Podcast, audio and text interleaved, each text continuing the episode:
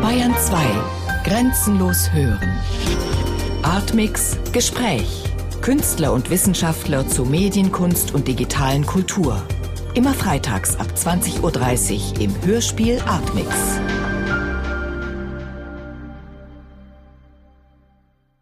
Kunst nach 1945. Politisch ist diese Einteilung natürlich logisch, aber gibt es denn auch in der Entwicklung der Kunst so eine scharfe Trennlinie zwischen Kunst vor und eben nach 1945? Nein, die gibt es natürlich nicht. Aber man muss sagen, man muss eine Arbeitsteilung einführen, wenn man in einem Museum arbeitet. Es kann nicht jeder alles machen. Und es ist natürlich eine sehr deutsche Einteilung. Und diese Einteilung spricht natürlich von der Fantasie, dass wir 1945 einfach auf Null schalten konnten und nochmal von vorne anfangen können. Das konnten wir natürlich nicht. Es gibt Verbindungslinien zwischen der Kunst vor dem Zweiten Weltkrieg und der Kunst nach dem Zweiten Weltkrieg. Aber es gab natürlich mit äh, dem Einsatz der Entarteten Kommission einen starken Schnitt, der die Avantgarden beendet hat, jedenfalls in Europa.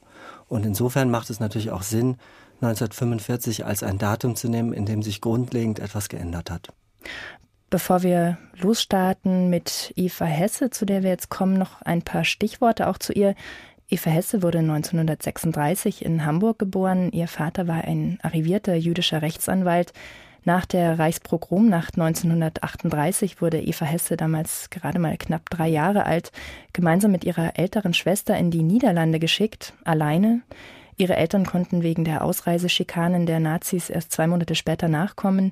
Und ihre Flucht ging dann weiter über London nach New York und dort lebte Eva Hesse auch bis zu ihrem Tod 1970. Sie ist 34-jährig an einem Gehirntumor gestorben. Ausgebildet wurde Eva Hesse an der Cooper Union in New York und der Yale School of Art and Architecture. Eva Hesse war verheiratet mit dem Bildhauer Tom Doyle, eine Ehe, die offiziell bis zu ihrem Tod dauerte, de facto aber nach ein paar Jahren beendet war.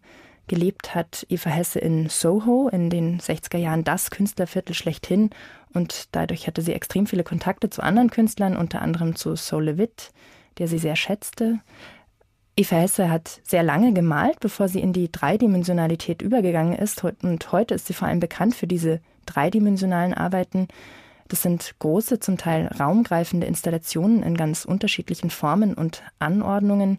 In Amerika ist Eva Hesse eine bekannte Künstlerin. Wie sieht es denn mit der Rezeption von ihren Werken in Deutschland aus?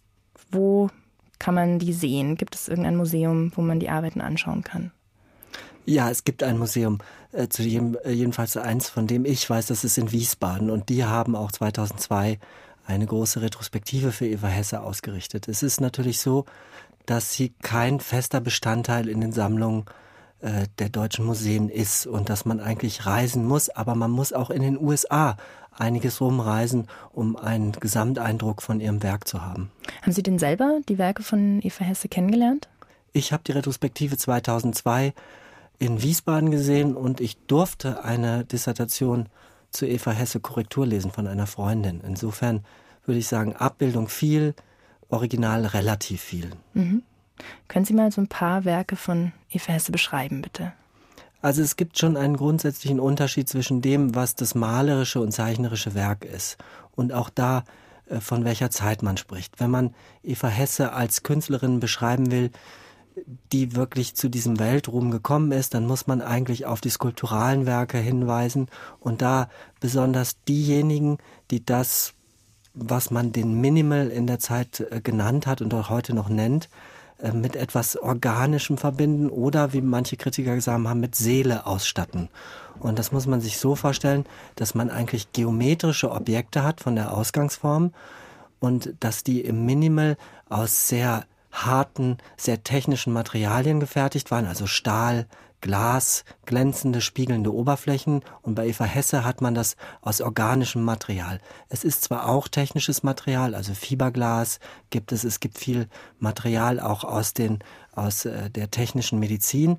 Und das ganze geht aber aus der Geometrie raus, so dass man zu amorphen äh, Formen kommt, die irgendwie an etwas Lebendiges oder auch Totes erinnern. Also zum Beispiel abgelegte Hüllen von Insekten, sowas ähnliches kann man sich äh, dabei denken. Wenn man jetzt ein spezielles Werk irgendwie ansehen will, finde ich es ganz beschreibend, Untitled or Not Yet, also ohne Titel, äh, vielleicht jetzt noch nicht, ähm, eine Arbeit von 1966. Das sind so Einkaufsnetze und in diesen Einkaufsnetzen liegen aus Polyester und aus Plastik so Knäule drin. Das Ganze sieht aus wie Insekteneier und das ist ein ganzes Bündel von Netzen, in, man, in dem man diese Formen hat. Wie groß ist das in etwa? Das ist immer, das ist glaube ich ganz wichtig, es bezieht sich alles auf den menschlichen Körper, das ist sehr wichtig für die Minimal Art.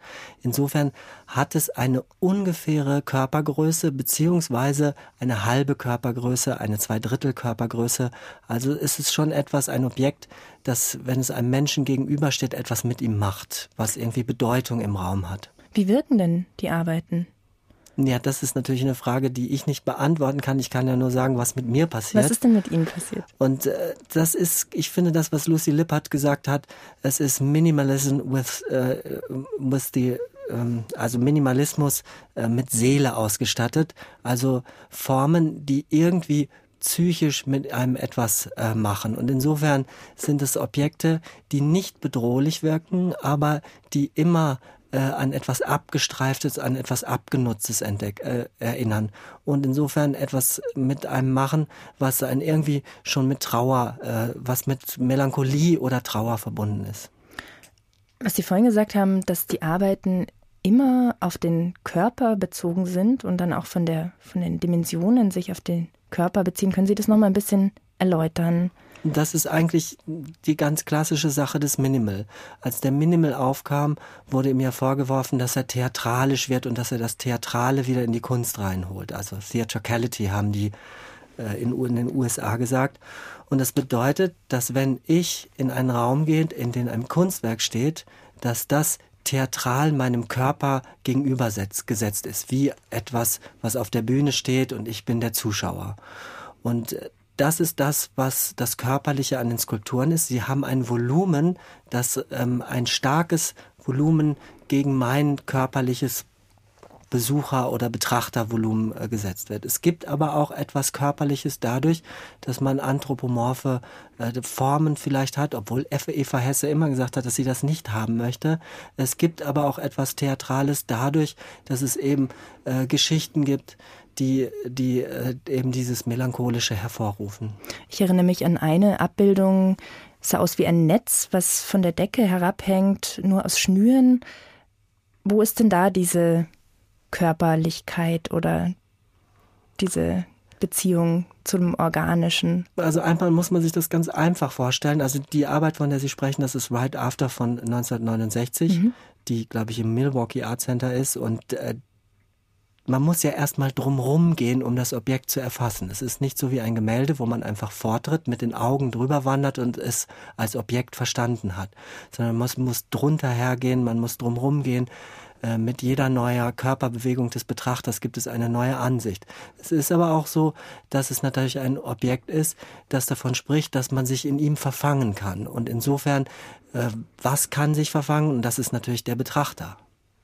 Sie haben schon ganz verschiedene Materialien angesprochen, Fiberglas, Polyester, Harz, ähm, Schnur, Kork, Bandmaterialien das ist ja eine ziemliche Bandbreite an Materialien. Was erzählt denn das über die Künstlerin, wenn sie so, so ein großes Repertoire an Materialien verwendet? Na, ich finde, es erzählt erstmal nichts über die Künstlerin, als dass es was über die Zeit erzählt, in der die Kunst entstanden ist. Es erzählt von einer Zeit, in der alles, was bisher an Material in der Kunst vorhanden war, eigentlich ganz klassisch war.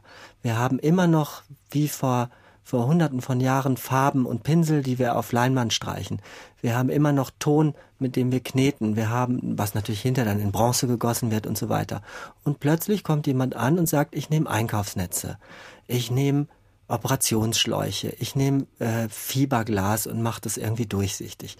Das ist etwas, was wir heute gewohnt sind, wenn wir in ein Museum gehen, dass da seltsame Objekte sind. Aber das war grundlegend neu und äh, das, das Eva Hesse hat sozusagen den ganzen Materialfetischismus in die Kunst gebracht in den 60er Jahren. Alles aber anders musikalische Miniaturen über Eva Hesse. Beispiel für eine Wechselwirkung von akustischer und bildender Kunst.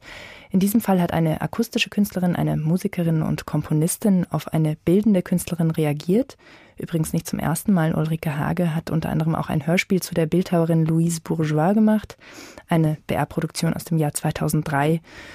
Und natürlich gibt es noch ganz viele andere Beispiele, wo die bildende und die akustische Kunst ineinander übergehen. Klang- und Hörinstallationen oder auch VJ-Kunst. Künstler, die in ihren Arbeiten das Visuelle ganz oft mit dem Akustischen verbinden, sind zum Beispiel die Künstlerin und Musikerin Michaela Melian. Fürnwald und Speicher sind zwei Arbeiten von ihr, die sowohl als Hörspiel als auch als Installationen angelegt waren. Und ein anderer Künstler, der audiovisuell arbeitet, ist Carsten Nicolai. Eine Arbeit von ihm zeigt, wie sich die Frequenzen eines Songs auf einer Wasseroberfläche abbilden, also auch eine Arbeit, in der Bild und Ton unabdingbar miteinander verbunden sind. Herr Mühling, was interessiert Sie daran, wenn akustische und bildende Künste ineinander übergehen? Also mein Interesse bräuchte man gar nicht erstmal so zu formulieren, weil ich davon ausgehe, dass es eh in meinem Sammlungsbereich immer darum geht, dass die einzelnen Künste sich vermischen. Also wenn wir Videokunst zeigen, was eine der wichtigsten äh, Teile unserer Sammlung ist, dann hat man es immer mit einer Soundspur zu tun, dann hat es man hat man es immer mit Künstlern zu tun, die sehr genau wissen, wie sie mit Ton arbeiten. Grundsätzlich ist es natürlich interessant, dass ein Museum, in dem die Leute es gewohnt sind, schweigend durchzulaufen, dass man das auch so ein bisschen brechen kann. Und ich finde, das Lehmbachhaus ist eines der Museen, wo man das gut beobachten kann. Die Leute sind sehr laut bei uns. Und das hat natürlich auch was damit zu tun, dass man in der Art, wie man die Sammlung einrichtet, ob man zum Beispiel einen Sound drüberlegt über die Räume, ob man äh, ob man äh, überhaupt eine Anmutung des Raumes gibt, in dem man glaubt, dass man ehrfürchtig schweigen muss, dass man das bricht und dass somit auch äh, der Betrachter als jemand oder der Museumsbesucher als jemand hinzukommt, der auch etwas dazu beiträgt, dass es überhaupt Sound im Museum gibt. Das halte ich für sehr, sehr wichtig, dass man eben nicht mehr da durchläuft und denkt, hier muss man schweigen, das ist ein Tempel. Stört Sie es denn, wenn man noch mit diesen Abgrenzungen hantiert und eben immer wieder versucht, hier von akustischer Kunst und bildender Kunst und jetzt meinetwegen mal mit der großen Vermengung zu arbeiten? Mich stört das natürlich nicht und in, im akademischen Bereich ist es natürlich auch sehr, sehr wichtig, zwischen den Gattungen und den einzelnen Medien zu unterscheiden. Nur wir wollen ja nach der Neueröffnung ein Museum des 21. Jahrhunderts sein. Und das bedeutet, dass da auch alles dazugehört. Dazu gehört, dass bei uns Bands auftreten, dazu gehört, dass es äh, Video gibt mit Sound, dazu gehört alles, was im Leben eben auch dazu gehört. Bei der Verleihung des Karl-Schucker-Preises 2008, der wird für avancierte Werke der Radiokunst vergeben und im vergangenen Jahr an das Hörspiel Übersetzungen Translations von Thomas Meinecke und David Mufang sagte der Journalist und Medienkritiker Frank Kasper in seiner Laudatio, dass es gerade von Seiten der bildenden Kunst eine zunehmende, ein zunehmendes Interesse am Phänomen des Hörens und auch an der Radiokunst gibt. Können Sie das auch beobachten? Absolut. Also man brauchte sich nur die letzte Manifesta in, äh, in der Franzensfeste anzusehen, wo es in dieser riesigen Festung am Übergang der Alpen nur Soundkunstwerke gegeben hat. Also man konnte in die leeren Räume gehen und in den einzelnen Räumen gab es nur Tor Tonspuren zu hören, Texte, die gesprochen wurden und so weiter. Da ist zum Beispiel auch äh, Thomas Meinecke mit dabei gewesen. Ich glaube Michaela Melian auch. Kommen wir zurück zu Eva Hesse. Ich möchte jetzt gern mal auf die Zeit zu sprechen kommen, in der Eva Hesse künstlerisch gearbeitet hat. Das waren vor allem die 60er Jahre, eine Zeit, die Eva Esser hat sich oft in ihren Tagebüchern darüber ausgelassen, in der Kunstszene und natürlich nicht nur da, vor allem von Männern dominiert wurde. Können Sie uns diese Zeit bitte ein bisschen schildern? Was gab es da für Haltungen in der Kunstwelt und auch für Rollenverteilungen? Also man braucht gar nicht von der Kunstwelt sprechen. Man kann sich die 60er Jahre grundsätzlich als eine Zeit vorstellen, in denen die Rollen zwischen Männern und Frauen noch sehr viel stärker äh, definiert werden und die Frauen auf eine häusliche, dienende Rolle zurückgeworfen waren. Man hat es auch in einem Hörspiel kurz gehört, dass ähm, Eva Hesse sehr darunter gelitten hat. Also nicht nur eben künstlerisch tätig sein zu können, sondern auch Ehefrau zu sein, sich dann automatisch um den gemeinsamen Haushalt kümmern zu müssen und so weiter. Es gibt bis heute weniger Möglichkeiten für Frauen auszustellen. Es werden weniger Kunstwerke von Frauen gekauft, es werden niedrige Preise bezahlt. Und in den 60ern ist es eben alles noch viel schlimmer gewesen. Man muss sich vorstellen, dass die gesamte Welt, in der sich die Kunst abspielt, eine ist, die von Männern dominiert wird. Die Museumsdirektoren sind Männer, die Galeristen sind Männer, die Künstler, die man dort antrifft und die berühmt sind, sind Männer. Und wenn man wissen will, wie das in New York der 60er Jahre, Anfang der 60er Jahre gewesen ist, kann man das sehr gut bei Andy Warhol nachlesen.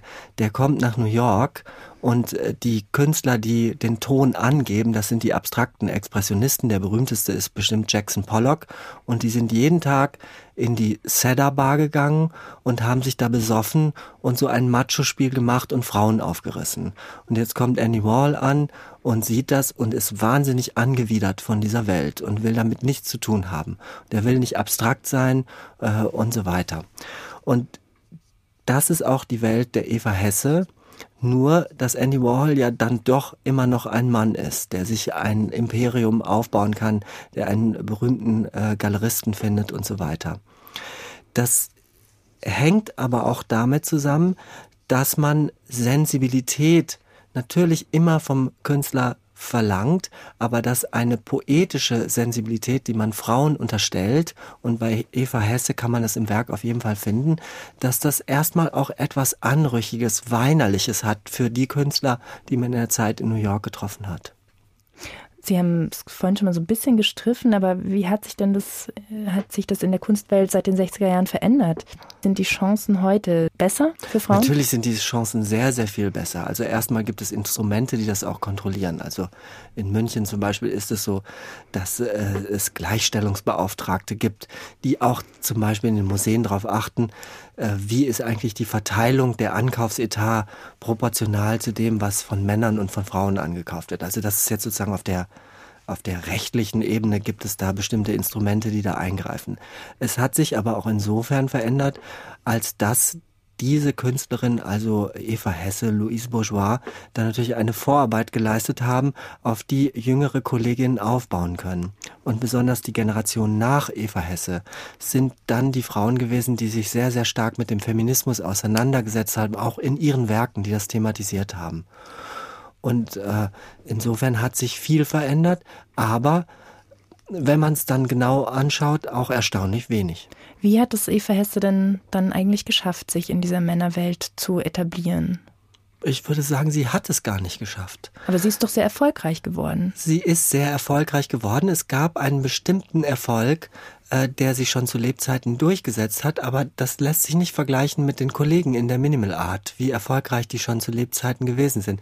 Sie ist ja eigentlich dann äh, erst nach ihrem Tod entdeckt worden und ähm, erst nach ihrem Tod zu etwas geworden, was wir, was wir heute einen erfolgreichen Künstler nennen können.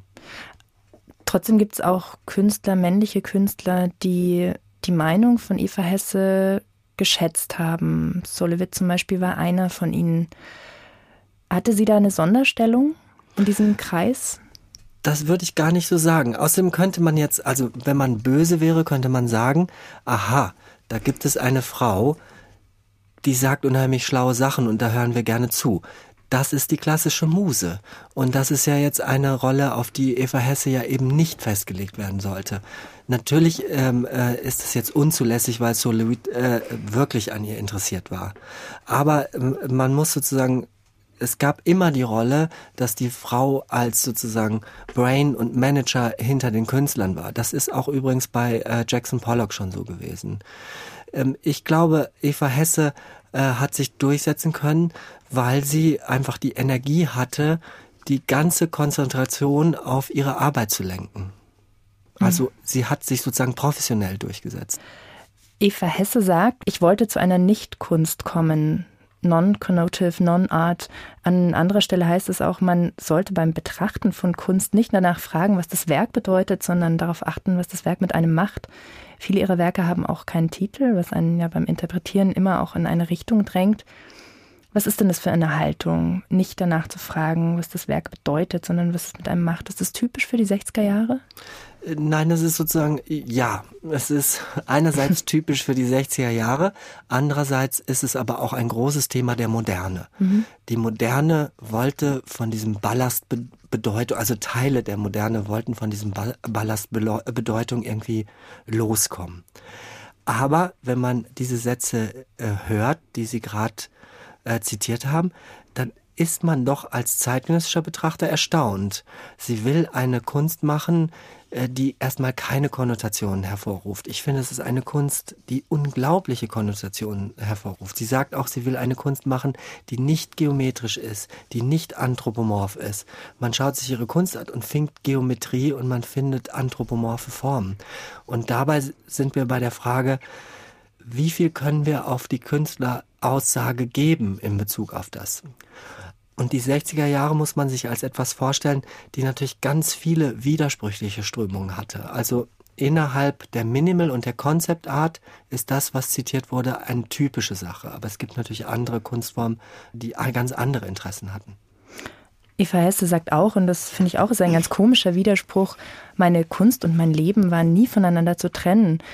Das kann man sich bei ihrer Biografie ja auch ganz gut vorstellen.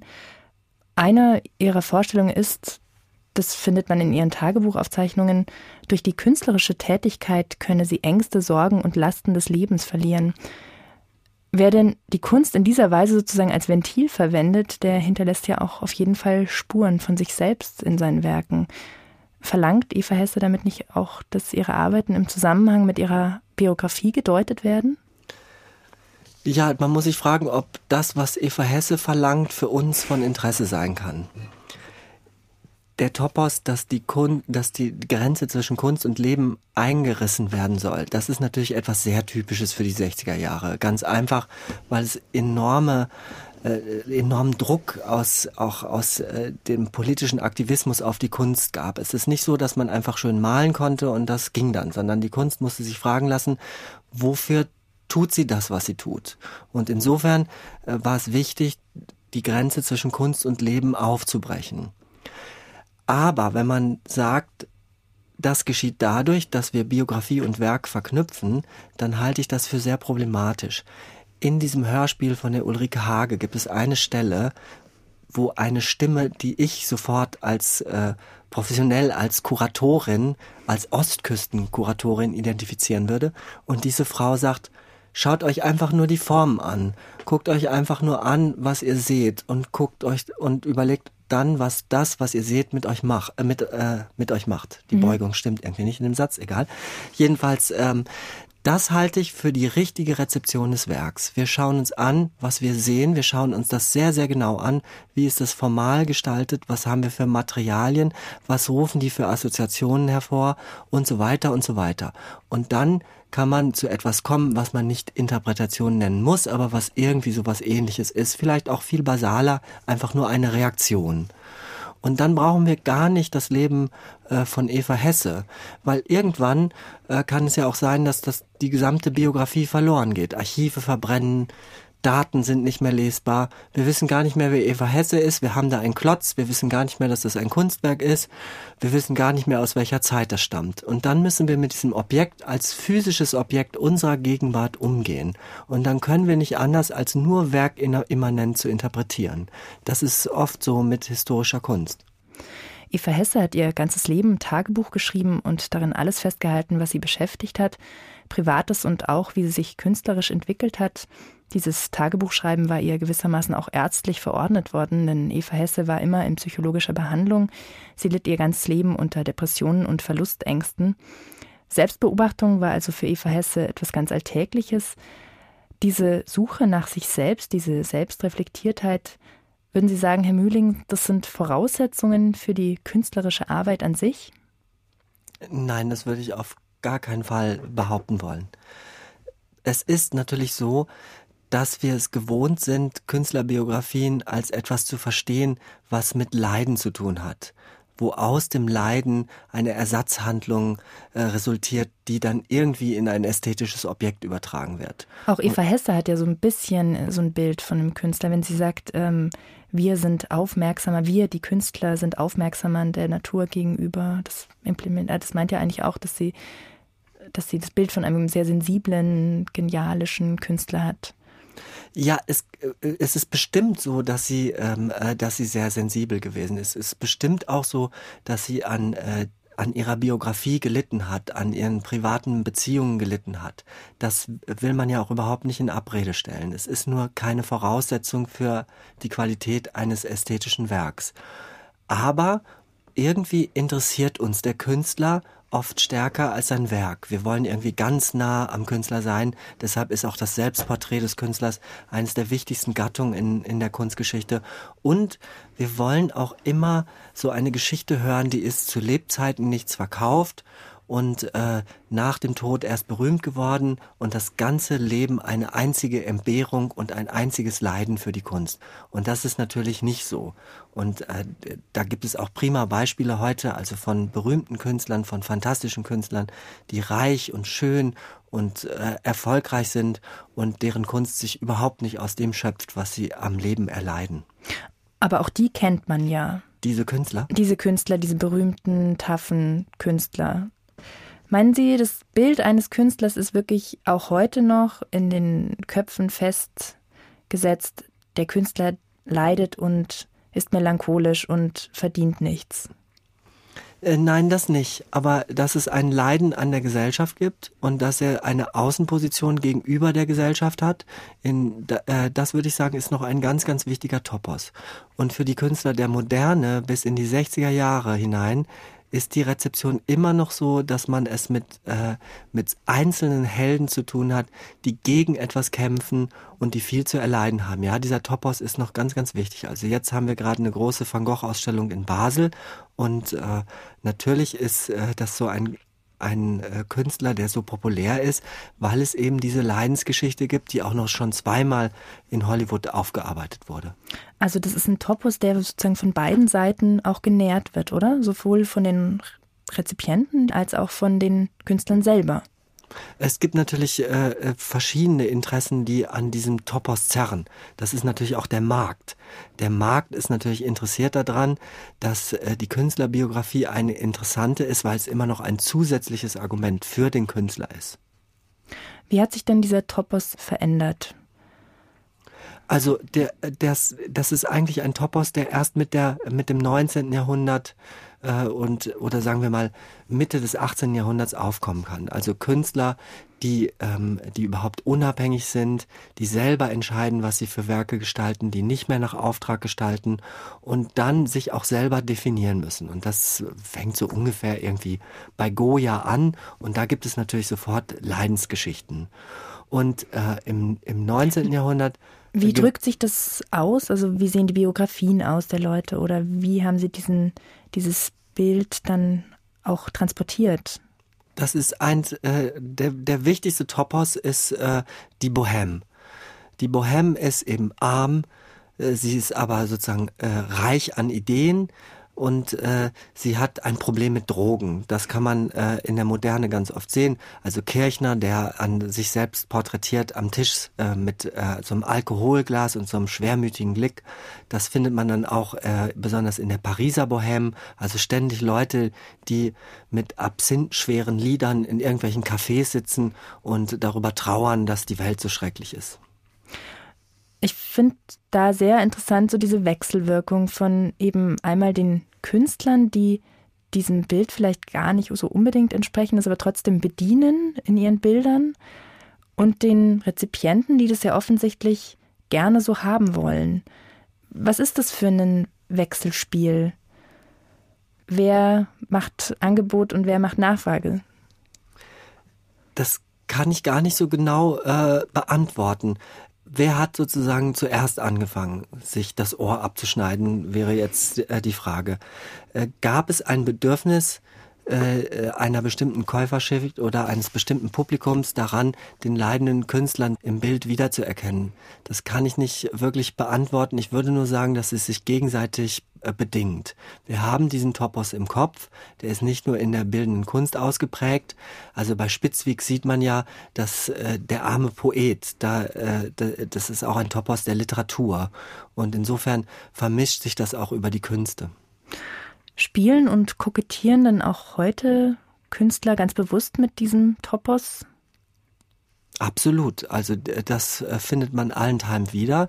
Nicht mehr so, dass man das einfach unkommentiert irgendwie nachlebt und nochmal versucht, äh, wieder aufleben zu lassen, sondern dass es Strategien gibt, in denen man auf diesen Topos reagiert. Also Jeff Koons ist glaube ich, eines der wichtigsten Beispiele.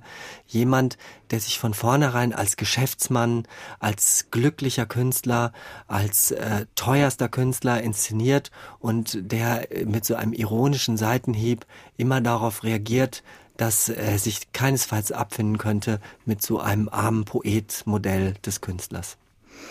Gibt es denn auch noch die Selbstporträts, die sich dann, ähm, die dann die Melancholie im Gesicht des Künstlers ausdrücken. Gibt es die heute eigentlich noch? Das gibt es alles noch. Also alles die, ähm, äh, es fragt sich sozusagen, auf welchem Niveau gibt es das? Das Selbstporträt ist zum Beispiel eine unglaubliche wichtige, eine unglaublich wichtige Gattung bei Jonathan Mese. Das ist wohl einer der im Moment erfolgreichsten jungen deutschen Künstlern. Da gibt es auch Melancholie-Gestus. Äh, da gibt es auch Totenköpfe, die daneben sind. Aber es, äh, da geht es natürlich auch trotzdem noch um ganz, an, äh, ganz, ganz andere Sachen. Aber wenn man es jetzt sozusagen mit einer platten Wiederholung der Modelle der Bohème des 19. Jahrhunderts zu tun hätte, dann äh, sind das, ist das natürlich keine Kunst, die es in die Galerien und die Museen schafft.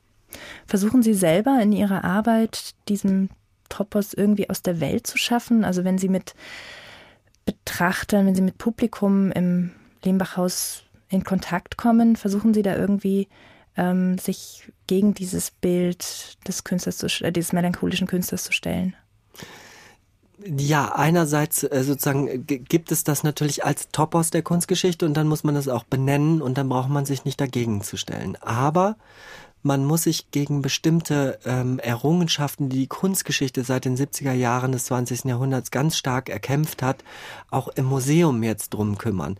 Und das ist äh, das Auseinanderhalten von Biografie und Werk zum Beispiel. Das ist etwas, was in meiner täglichen Arbeit ganz stark vorkommt. Also in jeder Führung, die ich gemacht, die ich mache oder abhalte, da fragt am Ende immer jemand, ja, Sie haben uns jetzt ja viel erzählt, aber ähm, hat der Künstler das eigentlich alles äh, auch gewollt, was Sie da gesagt haben? Und dann muss man sagen, ja, das kann sein, dass er das gewollt hat, es kann aber auch nicht sein, aber es spielt jetzt gar keine Rolle, sondern es spielt nur eine Rolle, was wir als Betrachter uns vor dem Kunstwerk dazu denken. Also die, die, wir vollenden das Werk und nicht der Künstler.